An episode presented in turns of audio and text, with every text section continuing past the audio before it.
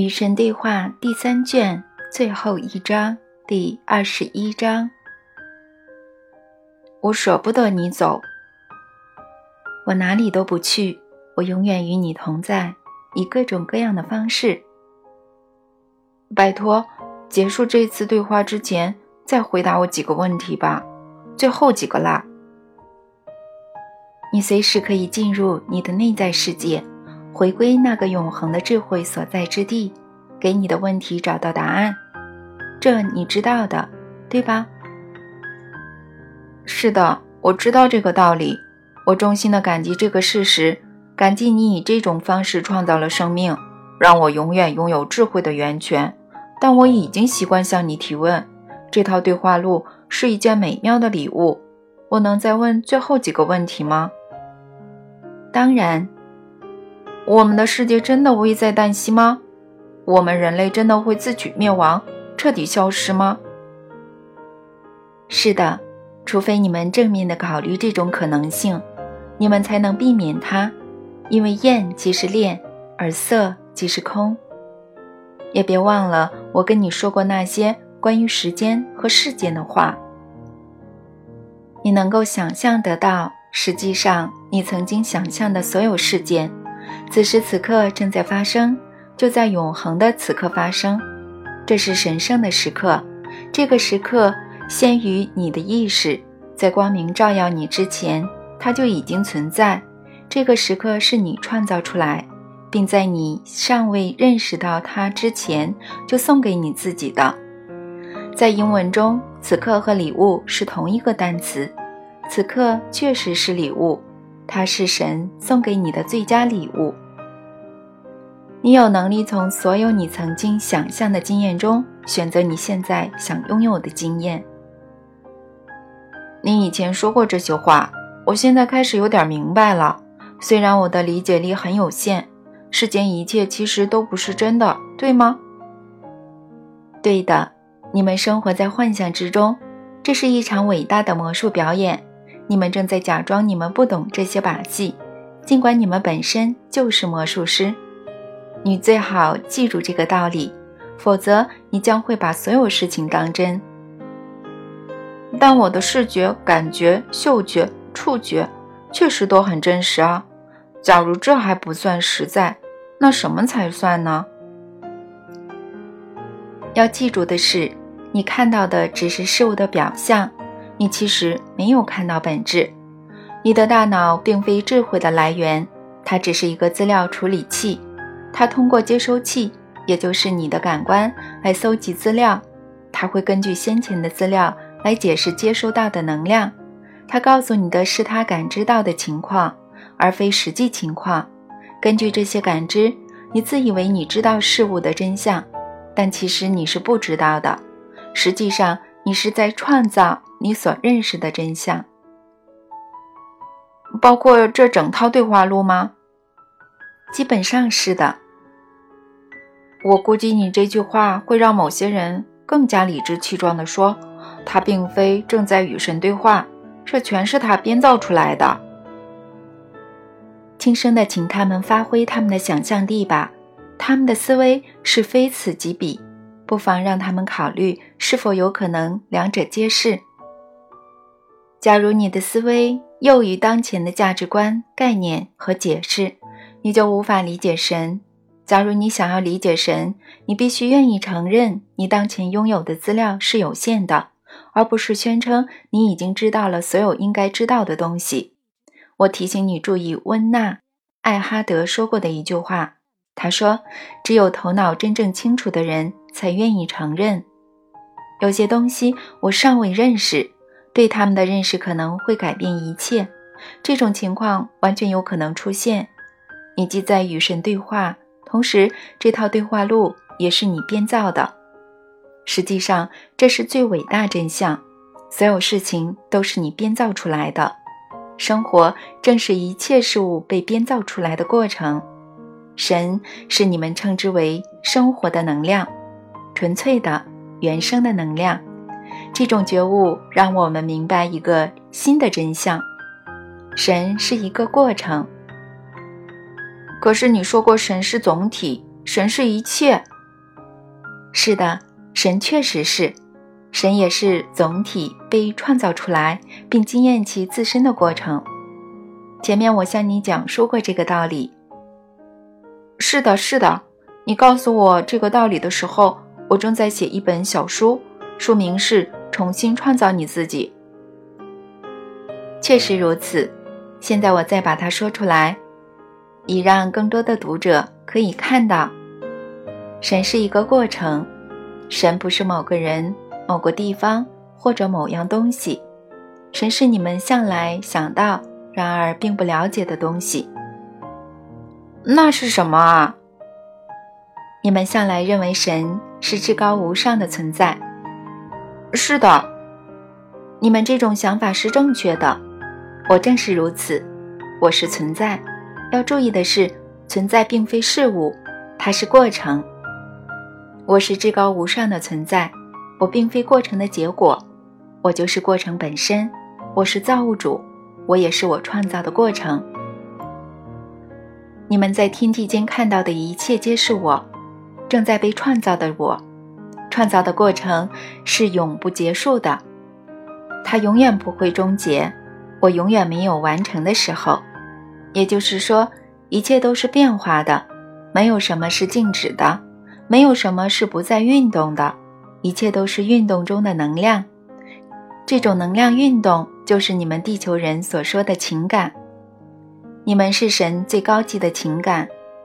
当你们注视某样东西的时候，你们看到的不是一样在时空中静止不变的东西，不是的。你们看到的是一个事件，因为一切都在不断运动、变化、进化之中，所有事物皆是如此。巴克米斯特·富勒说过：“我好像是一个动词。”他是对的。神是一个事件，你们将这个事件称为生活。生活是一个过程，这个过程是可以观察、认识和预测的。你们观察的越多，你们对它的认识就越多，也就越能够对他进行预测。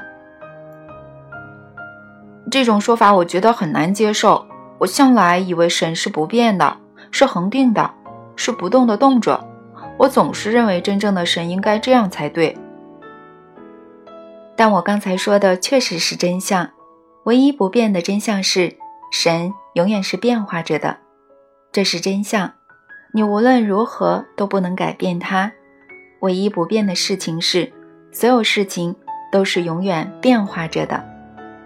生活就是变化，神就是生活，因此神就是变化。但我宁愿相信神对我们的爱是永远不变的。我对你们的爱是不停的改变的，因为你们总是不停的改变，而我只爱你们现在的样子。由于我只爱你们现在的样子，所以我对可爱的定义必须发生变化，因为你们对你们的身份的定义是会变化的。哪怕我决定我的身份是一个杀人凶手，你也会爱我，是吗？这个问题我们以前讨论过了。我知道，但我完全无法接受。如果以人们的世界观为标准。每个人做的事都是合情合理的。我永远爱你们，无论你们是什么样子，不会有哪个样子能够促使我不爱你们。但你会惩罚我们，对吧？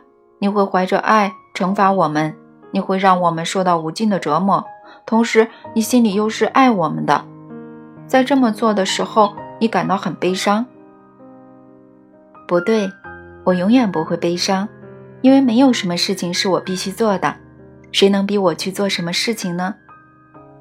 我不会惩罚你们，不过你们可能会选择在今生或者他世惩罚你们自己，直到你们不再这么做。我不会惩罚你们，因为我不曾受到伤害，你们也不可能伤害到我任何部分，也就是你们所有人。你们也许有人会选择拥有受伤的感受。然而，当你们回到永恒的领域，你们将会发现，原来你们根本没有受到损害。到时，你们将会原谅那些你们以为伤害了你们的人，因为你们将会明白更大的计划。更大的计划是什么呢？你记得我在第一卷跟你说过那个小灵魂与太阳的预言吗？记得啊。那个预言还没结束，下半部分是这样的：你可以随意选择成为神的任何部分。我对那小灵魂说：“你是正在经验其自身的绝对神圣。你希望经验到你自己是哪种神圣因素呢？”你是说我可以选择吗？小灵魂问。我回答说：“是的，你可以选择通过感受或者行动经验任何神圣因素。”好啊，小灵魂说。那么我选择宽恕。我想要经验到我自己就是那个叫做彻底的宽恕的神圣因素。嗯，这倒有点棘手。正如你能想象到的，没有人需要被宽恕。我创造的一切都是完美和爱。没有人需要被宽恕。小灵魂问，他有些难以置信。是啊，我回答说，看看你身边，你觉得哪个灵魂不如你完美，不如你神奇呢？听到这句话，小灵魂四下环顾，吃惊地发现他身边围绕着天堂所有的灵魂，他们从遥远的地方赶过来。因为他们听说小灵魂正在与神进行一次非凡的对话，我没发现不如我完美的灵魂啊！小灵魂惊奇地说：“那么我该原谅谁呢？”就在这时，有个旁观的灵魂站了出来：“你可以原谅我呀！”这个友好的灵魂说：“原谅你什么呢？”小灵魂问：“在你下世为人时，我会来找你。”做一些需要你原谅的事情，友好的灵魂回答说：“但那是什么事呢？你是如此完美的生灵，能做出什么需要我原谅的事情呢？”小灵魂大惑不解。哎呀，友好的灵魂微笑着说：“我相信我们会有办法的啦。”但你为什么要这样做呢？小灵魂实在想不通。一个如此完美的生灵，为什么愿意降低它的振动频率，以便它能够真的做出某些坏事呢？很简单，友好的灵魂解释说：“我愿意这么做，因为我爱你。你想要惊艳到你自己是宽恕，对吧？再说，你也帮了我的忙呀。”真的？小灵魂问。“当然了，你不记得啦？”我们是一体呀，你和我，我们是上和下，左和右，我们是这和那，此和彼，我们是大和小，雄和雌，好和坏，我们大家都是一体。我们共同决定这么做，这样我们每个人就都能惊艳到我们自己是神最伟大的组成部分，因为我们明白。假如没有非你，也就没有你；假如没有冷，你不可能感到暖；如果没有悲伤，你不可能感受到快乐；如果没有恶，你称之为善的经验便不可能存在。如果你选择成为某样东西，那么在你的宇宙里必须有相反的某些东西或者某些人存在，你的选择才能够实现。友好的灵魂接着又解释说：“这些人都是神特派的天使，这些境遇都是神的礼物。我只要求你一件事。”友好的灵魂大声宣布：“什么事都行，什么事都行。”小灵魂激动地说：“他现在知道他能够惊艳神的每一个神圣要素，所以很兴奋。现在他明白了那计划。”在我打击你的时候，友好的灵魂说：“在我对你做出糟糕的、超乎你想象的事情的时候，在那个时候，请记得我的真实身份。”哦，我不会忘记的，小灵魂承诺说：“到时我会看到你是完美无缺的，就像现在这样。我会永远记得你的身份。”这真是，嗯，真是一个非凡的故事，一个美妙的寓言。小灵魂的承诺就是我对你许下的承诺，这个承诺是不会改变的。可是你，我的小灵魂，你遵守你对其他人许下的承诺了吗？没有，我很难过的说，我没有。别难过，要为发现真相而高兴，为你决定依照新的真相去生活而欢呼，因为神是一项尚未结束的工作，而你也是。请永远记住下面这句话：如果你看你就像神看你那样，你将会常常微笑。从现在开始，就看见每个人的真实身份吧，用心去观察，观察，观察。我早就告诉过你，你们和高龄的主要区别在于，高龄更用心的去观察。如果你们想要加快你们进化的速度，那么努力更用心的去观察。你这些话说的真好。我希望你现在就能够观察到，你也是一个事件，是一个正在形成的人，你是一个过程，在任何时刻。你都是你的过程的产品。你是造物主和造物，这些话我已经在前几次我们共处的时候反复的对你说过。我重复他们，是为了让你听到他们，理解他们。喏，你和我所示的这个过程是永恒的，它无论过去、现在还是未来，一直在进行当中。它的发生不需要你的帮助，它是自动发生的。只要你不去干扰它，它就会是完美的。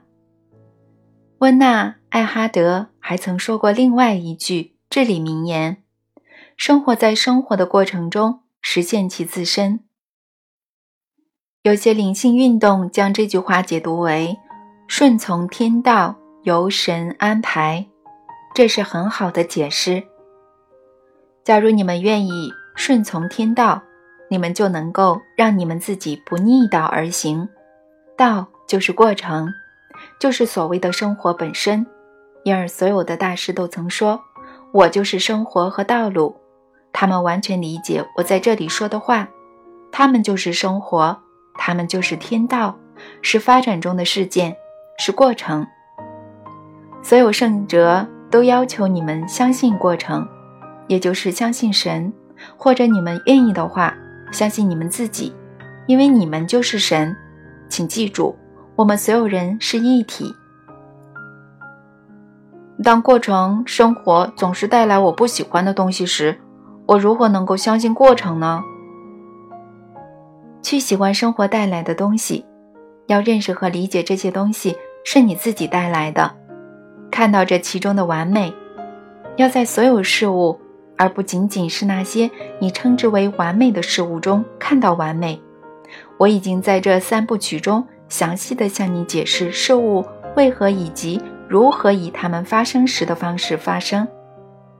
你现在不需要去重读这几本书，不过你要是能经常温习，直到彻底理解它为止，那对你是很有好处的。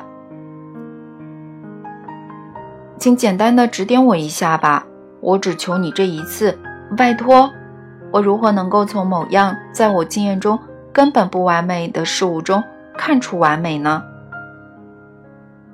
没有人能够创造你对事物的经验，其他人能够也确实共同创造你们的公共生活中的外在环境和事件，但有件事情是其他任何人都做不到的，那就是。促使你拥有某种你自己并没有选择去拥有的经验。从这个意义上来说，你是至高无上的生灵。没有人，没有任何人能够告诉你怎样去生活。世界能够将各种境况呈现给你，但只有你能够决定这些境况到底意味着什么。别忘了，我很早之前就告诉过你的真相：误解无畏。是的，当时我还不完全明白，那是在一九八零年，当时我有过一次灵魂出窍的经验，现在想起来，晃在眼前，你记得当时的情况是什么样的呢？刚开始的时候我很困惑，怎么可能误解无味呢？假如所有事物都不重要，那么这个世界会怎么样？我会怎么样呢？这个问题非常好，你得到什么答案呢？我得到的答案是，事物本身是不重要的，但我给各种事物添加了意义，这让它们变得有所谓。我还得到一个非常哲理化的答案，它让我明白了创造的过程本身。你明白了什么呢？我明白了一切都是能量，能量则按照我的想法转化为物，也就是客观的物质和事情。我还明白了物皆无畏的意思是，事物之所以存在，是因为我们选择了让它存在。然后我忘了这个洞见。忘了整整十年，直到这次对话早些时候，你再次把它带给我。我在这套对话录中带给你的道理，都是你以前就认识的。我以前就给过你，所有道理都给过你。我让别人带给你，或者让别人教给你。这里没有新的知识，你没有什么需要学习的，你只需要记起就可以。你对“物皆无畏”的这句至理名言的理解，既丰富又深刻，对你有很大的帮助。很抱歉，在这次对话结束之前，我必须指出一个明显的矛盾。哪个矛盾呢？你总是反复地说，我们所谓的恶之所以存在，是为了让我们可以经验到善。你说，假如没有非我，就不可能经验到我。换句话说。没有寒冷就没有温暖，没有下就没有上，诸如此类的，是这样的。你甚至用这种说法来向我解释如何能够把每个问题当作祝福，把每个混蛋视为天使。这也对。那为什么在你的描绘中，高度进化的生灵的生活中根本就没有恶呢？你描绘的完全是天堂啊！很好啊，非常好。看来你真的用心思考了。其实这个问题是南茜提出来的，我念一些段落给他听。他听完之后说：“我觉得你有必要在对话结束之前谈谈这个问题。既然高龄已经将所有负面的东西从他们的生活中消灭，他们如何能够惊艳到他们的真实身份呢？我觉得这是一个很好的问题。实际上。”他向我泼了一盆冷水。我知道你刚才说过，我们不需要更多的问题了，但我认为你有必要回答这个疑问。好啊，那我就来回答南茜这个问题吧。其实这是本书最好的问题了。哎呦，这我很惊讶，你没有在我们谈论高龄的时候提出这个问题，你居然没有想到它。这让我很吃惊哦！我有想到了，真的，我们所有人是一体，对吧？那想到这个问题的南茜是我的一部分，哈哈哈，太棒了！这种说法当然是对的。那么你的答案呢？我要回到我最初的说法：假如没有非你，你便无法存在。也就是说。没有寒冷，你无法认识那种叫做温暖的经验。没有上下这个概念是空洞的，毫无意义的。对于宇宙来说也是如此。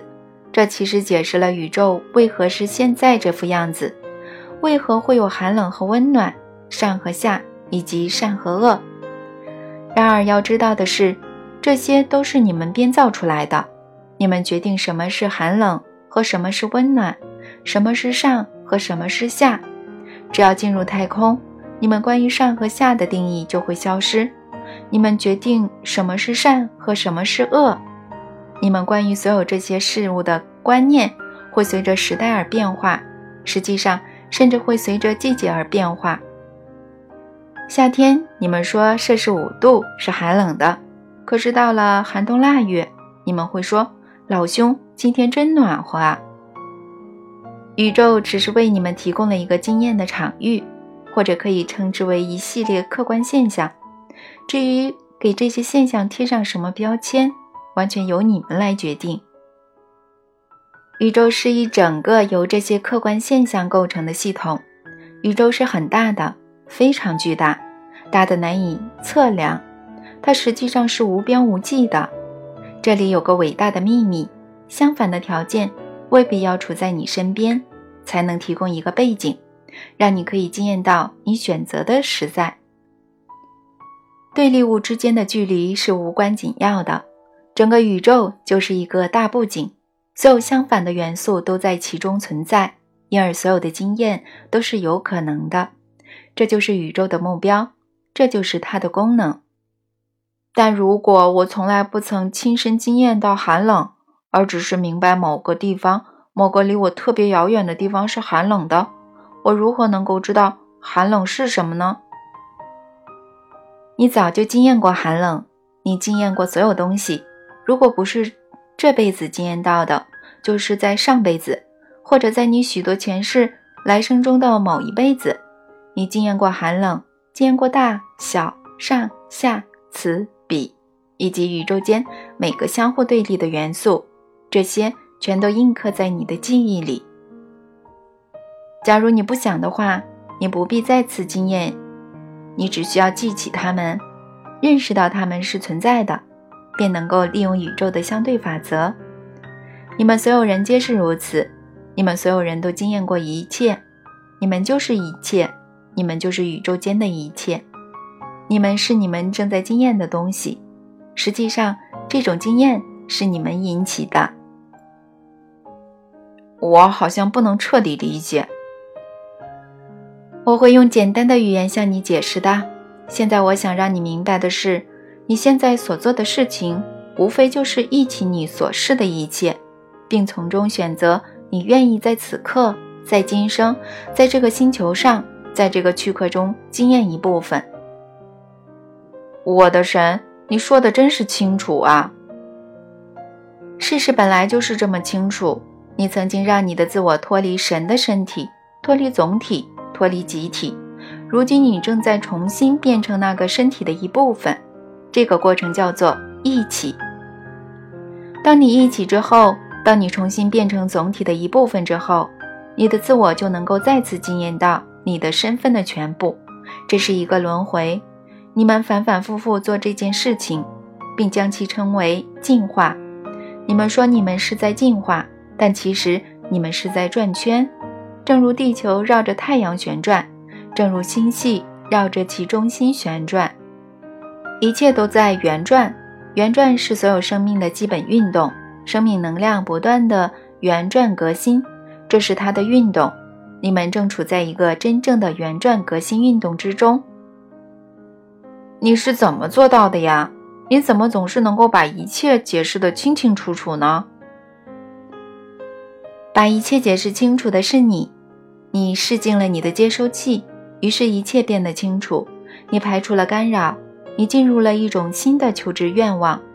这种新愿望将会为你和为整个人类改变一切，因为有了这种新愿望之后，你变成了真正的革新者。而你们星球上最伟大的灵性革命才刚刚开始。革命的步伐最好迈得快一点。我们需要新的灵性理论。现在就需要。我们当前的处境真是乱七八糟的。这是因为，尽管所有生灵都已经在生活中拥有过一切相互对立的经验，但有些人并不知道这一点。他们已经忘记，现在尚未完全忆起。而高度进化的生灵则不是这样的，在他们的世界里，他们不需要面前摆着负面的东西，才能够认识到他们的文明有多么正面。他们主动地认识到他们的正面身份，无需创造任何负面的东西来加以证实。高龄只要观察宇宙其他地方的情况，就能够知道他们的身份是哪些，不是哪些。实际上，你们自己的星球正是高龄所用的反面教材之一。地球上的景象让他们想起来，他们早就经验过你们正在经验的东西。他们因此获得一个尚在变化中的参考体系，借由这个体系，他们能够认识和理解他们现在拥有的经验。现在你能明白高龄社会为什么不需要恶或者负面的东西了吧？明白了。但我们的社会为什么需要这些东西呢？你们其实不需要的啊。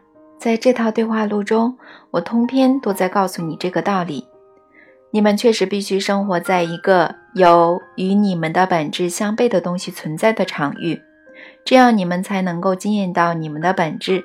这是宇宙的法则，你们无法避开它。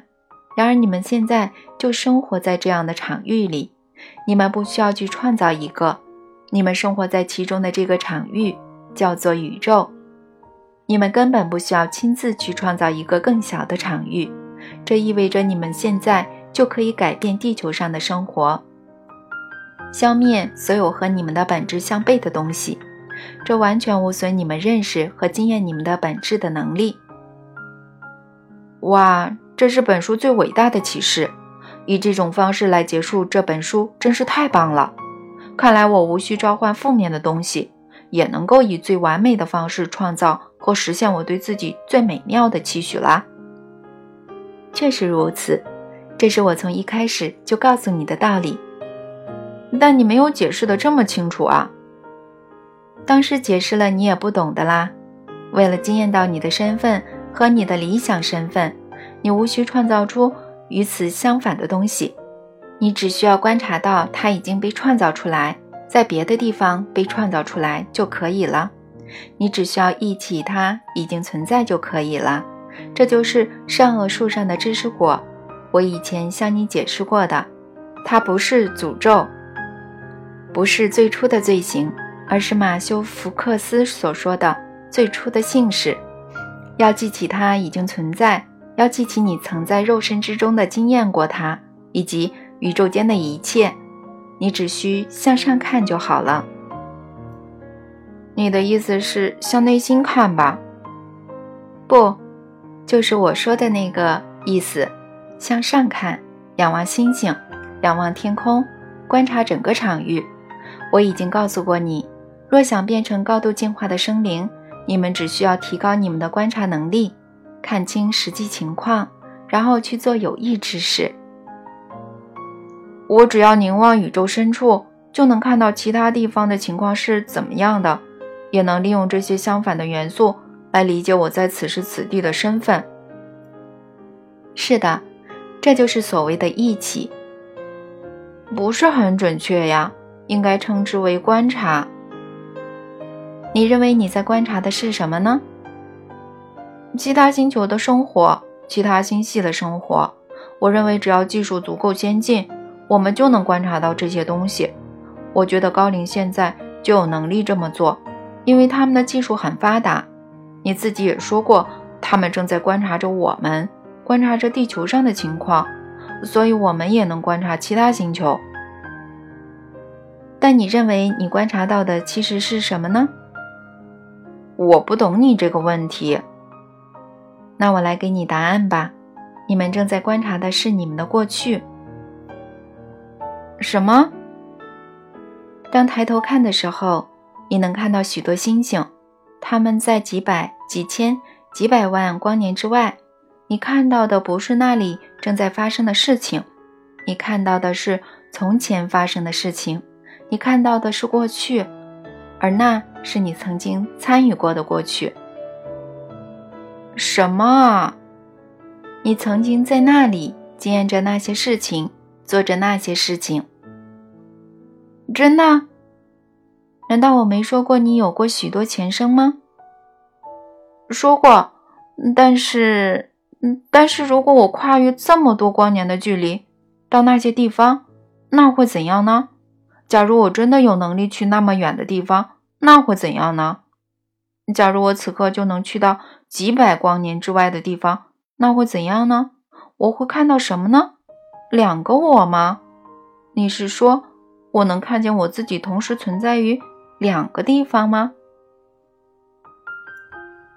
当然了，到时你将会发现我早就跟你说过的道理：时间是不存在的。你看到的根本不是过去，一切都在此刻发生，此刻，你也正生活在相对于地球时间而言的未来之中。正是因为你的各个自我之间有很长的距离，你才能够惊艳到这些独立的身份和时间片段，因而你一起的过去和你看到的将来都是现在。哇，这种说法太令人难以置信了。是的，还有一种说法也同样令人难以置信。那种说法我以前也跟你说过的。我们唯有一个，所以当你仰望星空时，你看到的景象可以称为我们的过去。我简直跟不上你的思路了。加油啊！我还想再告诉你一件事：按照你们对时间的定义，你看到的永远是过去，哪怕你看着的东西就在你面前。真的？你不可能看到现在。现在发生之后，就会变为由散发的能量形成的光束，接着这些光束抵达你的接收器，也就是你的眼睛。这个过程是需要时间的。当光束接触你的时候，生活已然继续前进。就在上一个事件的光接触你的时候，下一个事件正在发生。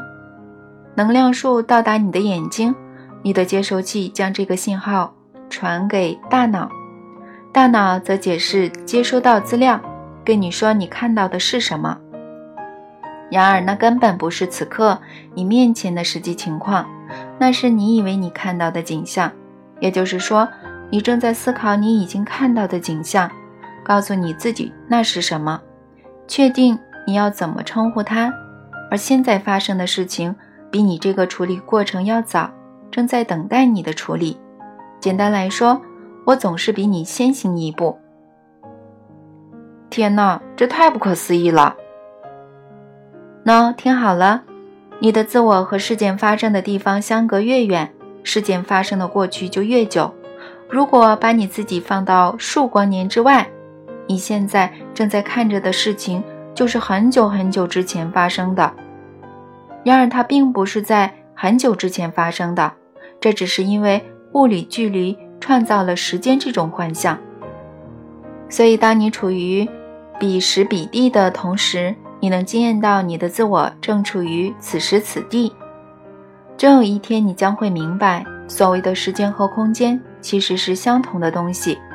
到时，你就能够看到一切都在此时此地发生。这这真是太疯狂了！你说的这些话，真让我不知道如何置评。假如你明白我说的这些话，你将会明白，你看到的一切都不是真实的。你看到的是某个已经发生事件的影像。然而，即使是这影像，这能量数要经过你的解释。你对这影像的个人解释就是你的想象。你可以用你的想象力来创造任何事物，因为这是最伟大的秘密。你的想象发挥的作用是双向的。请你解释。你不仅解释能量，你还创造它。想象是你的精神的功能，而精神则是你的三项存在中的一项。假如你在你的精神中想象某样事物，它就会拥有一定的形状。你想象它的时间越长，或者想象它的人越多，它的形状就会越固定。等到你灌输给它的能量足够多，这些能量就会变成光。在你所谓的实在中呈现出这样事物本身的影像，然后你会看见那影像，再次确定它是什么，就这样循环不息。这就是我所说的大过程，这就是你的本质，你就是这个过程，你就是神的本质，神就是这个过程。这就是我曾经说过那句话：“你既是造物主，又是造物的意思。”现在。我把这个奥秘统统告诉你，我们这次对话就要结束了，所以我向你解释了宇宙的机制以及生活的秘密。这真是真是让我吃惊啊！这真叫我瞠目结舌。我现在就想把这个道理应用到我的日常生活中去。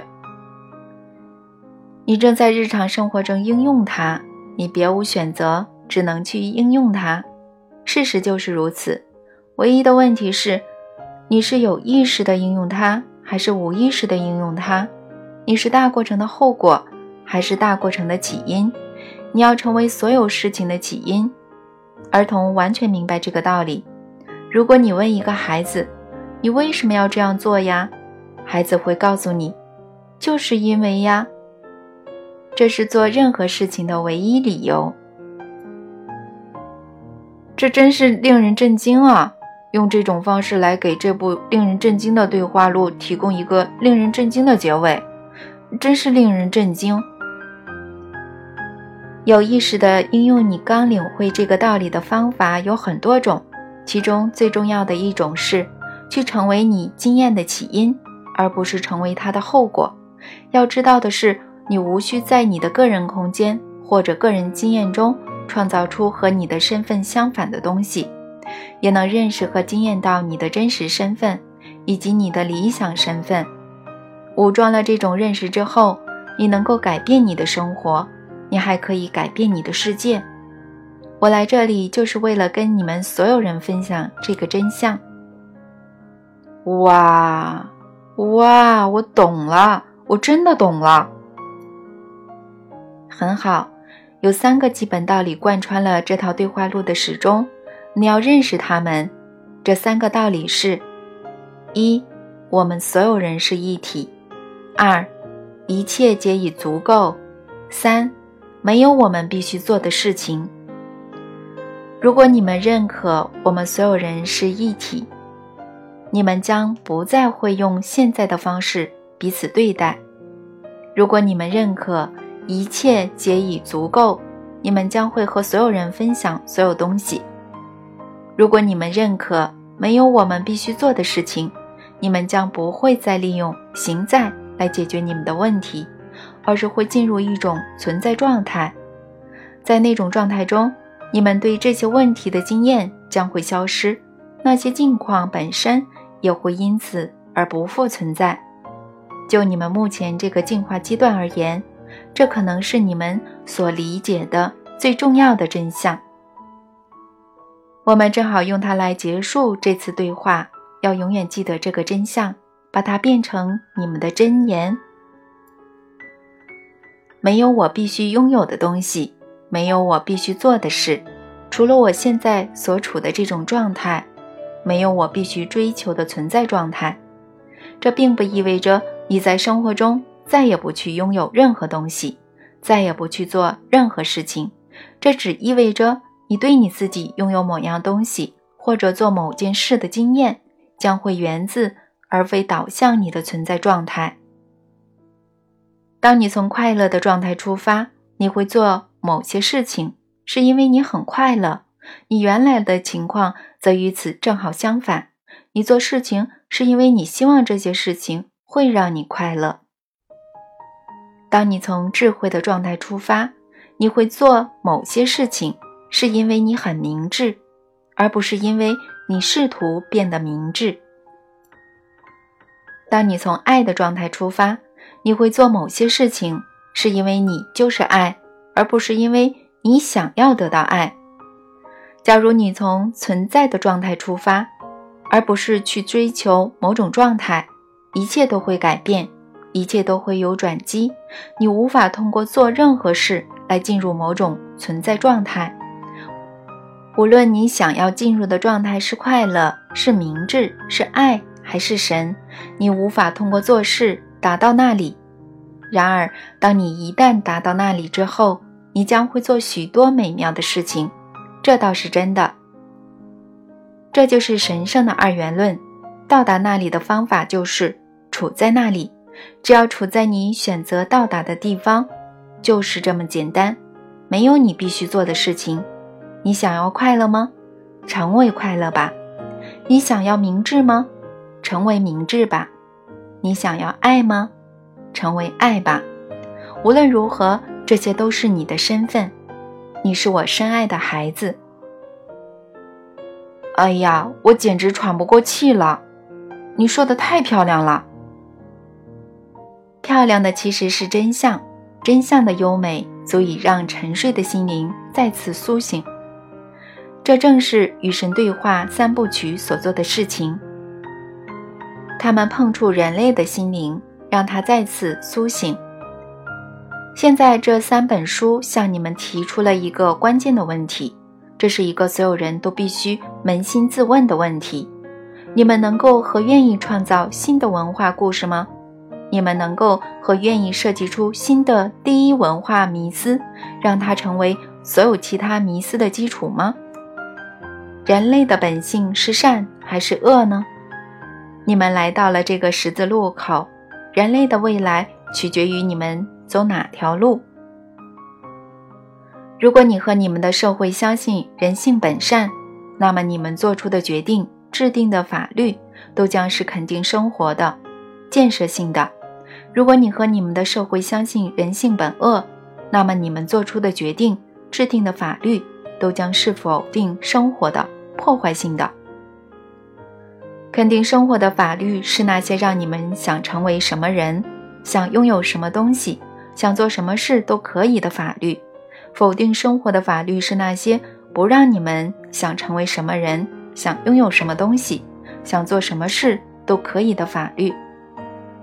有些人相信最初的罪行，相信人性本恶，他们宣称神创造了各种法律。让你们不能够随心所欲地去做事，并支持人类也制定相同的法律。这些法律有无穷多。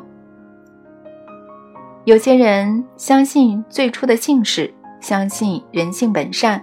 他们宣称神创造的自然法允许你们想做什么就做什么，并支持人类也制定相同的法律。你对人类是怎么看的呢？你对你自己是怎么看的呢？假如你可以为所欲为，你认为你自己值得信赖吗？无论做什么事情都值得信赖吗？其他人呢？你对他们是怎么看的呢？在他们尚未以这样或那样的方式让你看清他们的面目之前，你的基本假设是什么呢？现在，请回答这些问题：你的假设会促使你们的社会崩溃还是进步呢？我认为我自己是值得信赖的。以前我不这么认为，但现在我确实这么想。我变得值得信赖了，因为我改变我对自己属于哪种人的看法。我现在也清楚的知道神想要什么，不想要什么。我很清楚的了解你。这三本对与神对话在我的转变中起到很大的作用，是他们促使我转变的。我对社会的看法跟我对自己的看法相同。不是崩溃，而是进步。我认为人类文化终于发现了它的神圣遗产，明白了他的神圣目标，而且越来越意识到其神圣的自我。如果这是你的想法，那么这就是你将要创造的现实。你曾入迷途，但如今重返正道；你曾是古者，但如今目已复明。这是令人惊奇的恩赐。你的心曾远离我。但如今我们再次相逢，我们可以永远相处下去，因为凡是你撮合的，除了你，没有人能将其拆散。请记住这个道理：你永远是一部分，因为你不曾分开；你永远是神的一部分，因为你不曾和神分开。这是你存在的真相。我们是全体，所以现在你知道了全体的真相。这个真相向来是饥饿灵魂的食物。拿去吃掉它，世界一直渴望着这种欢乐。拿去喝掉它，用这种方式来纪念我，来重新成为我。因为真相是神的肉，欢乐是神的血，而神就是爱。真相、欢乐、爱，这三者是可以相互替换的，它们之间是互通的。无论它们的次序如何，它们全都通向我，全都是我。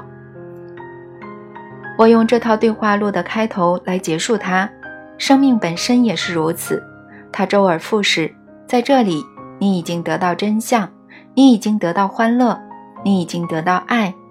在这里，你已经得到各种最大的生活谜团的答案。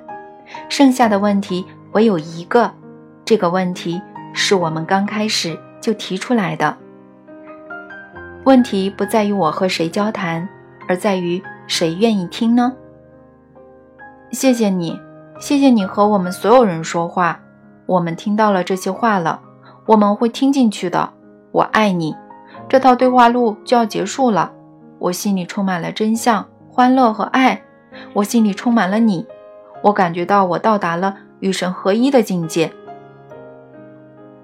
与神合一的地方就是天堂，你如今在那里了，你未曾不在那里，因为你和我未曾不是一体。这是我想让你知道的道理，这是我希望你终于能够从这次对话录中领悟的道理。下面是我的消息，我想要留给这个世界的消息。我的孩子们，处在天堂的孩子们，你们的名字是神圣的。你们的国度已被建成，你们的愿望已被实现。人世现在已如天堂。今天你们已被赐予日常的口粮，你们的债务已被免去，你们的罪过已被宽恕。同样的，你们要宽恕那些得罪你们的人，别让你们遇见诱惑，要让你们自己远离你们创造出来的邪恶。因为这国度、这权力、这荣耀，永远都是你们的。阿门，阿门。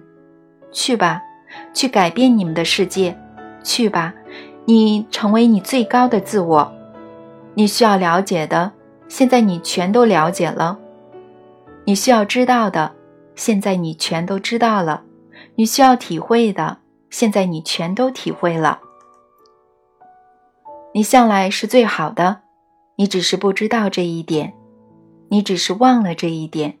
现在你记得了，要永远保持这份记忆，要将它和所有你认识的人分享，因为你的命运之美好远远超乎你的想象。